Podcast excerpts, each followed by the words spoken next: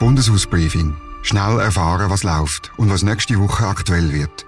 Ein Newsletter vom Dominik Feusi für den Nebelspalter. Jeden Freitag im Postfach und als Podcast. Willkommen zum Bundeshausbriefing Nummer 14 vom Nebelspalter. Nächste Woche geht es in Bern um EU-Politik, um Kriegsmaterial, Unterschriftensammlungen und ein paar Themen mehr. Schön sind Sie dabei. Ich bin Dominik Feusi von nebelspalter.ch. Abonnieren Sie den Podcast, lassen Sie eine Bewertung da oder schicken Sie mir ein Feedback auf dominik.feusi.nebelspalter.ch. Das würde mich freuen.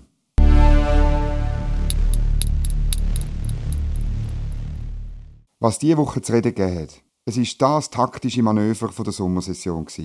Am 5. Juni hat der Nationalrat mit einer Stimme Unterschied noch für einen Gegenvorschlag zur Renteninitiative der Jungfreisinnigen gestimmt. Eine Woche später hat er das umkippt und ist dagegen gewesen. Die Meinung geändert haben die Grünliberalen und die Mehrheit von der SVP. Die SP-Co-Präsidentin Matthäa Meyer hat ausgesprochen, was bei SVP und den Grünliberalen den Umschwung verursacht hat. Ja, es scheint schon so, dass ein paar hier drin kalte Füße vor den Wählerinnen und Wählern bekommen haben und dass sich eine Rentenaltererhöhung im Wahljahr vielleicht doch nicht so gut macht. Zitat Andy. Das Parlament will jetzt also doch bis 2026 warten. Bis dann sollte der Bundesrat Alain Berset oder sein Nachfolger eine AHV-Revision ausarbeiten. Wenn das Geschäft dann ein Jahr später im Parlament besprochen wird, dürften die gleichen Kräfte wieder kalte Füße bekommen. Auch 2027 ist es Wahljahr. Zahlen, die man ignoriert, sind eindrücklich. Rechnet man Querfinanzierung durch den Bund aus der AHV-Rechnung raus, schreibt die AHV fast eine Milliarde Franken Verlust pro Monat. Und die Aussichten sehen düster aus.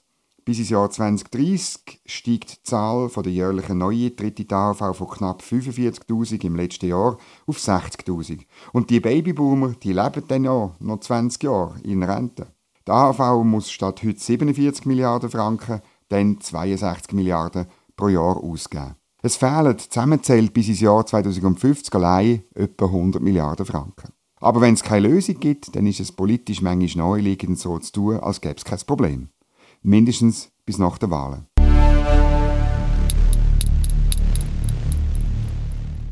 Was nächste Woche aktuell wird. Die Außenpolitische Kommission vom Nationalrat will am Montag mit einem Planungsbericht über die Zusammenarbeit mit der EU in den Bereichen außerhalb des Marktzugangs den Druck auf den Bundesrat erhöhen, damit er mit diesen Eckwert und dem Verhandlungsmandat mit der EU endlich vorwärts macht.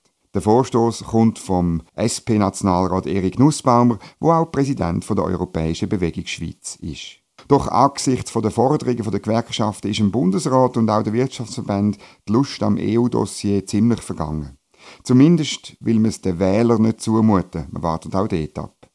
Bei den Wirtschaftsverbänden droht zudem die Spaltung, weil Konzerne, organisiert beim Dachverband Economy Suisse oder bei Swiss Holdings, nicht verstehen, was auf dem Spiel steht, nämlich der liberale Arbeitsmarkt und damit ein zentraler Standortvorteil der Schweiz, wo sie ja immer betonen, also auch ein Teil ihrer Glaubwürdigkeit ist in Gefahr.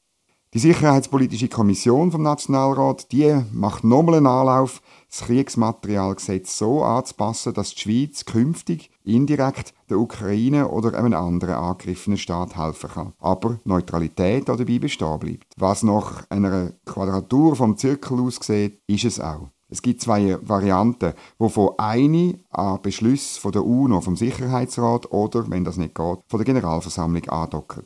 Diese Variante ist maximal kompliziert, aber die einzige, die eine Chance hat.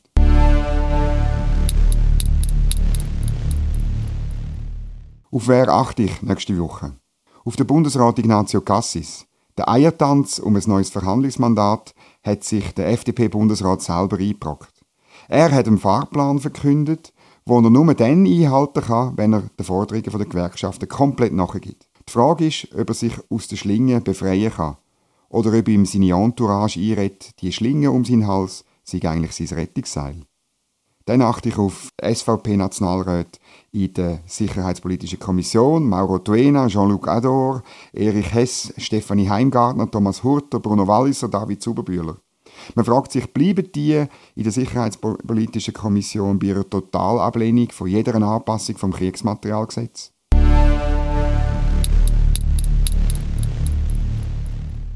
Was sonst noch läuft? Bezahlte Demokratie ist Demagogie, findet die Wattländer Grüne Nationalrätin Leonie Porsche. Sie hat eine parlamentarische Initiative mit dem Titel eingereicht, die will das Unterschriftensammeln gegen Bezahlung verbieten. Frau Porsche hat jedoch eine Ausnahme eingebaut. Sammlungen von Organisationen, die ein Referendum oder eine Initiative gestartet haben, die dürfen Geld zahlen. Auf Deutsch heißt das, rot-grüne NGOs und Gewerkschaften dürfen Unterschriften kaufen, alle anderen nicht. Demagogisch ist die bezahlte Demokratie nur bei den anderen.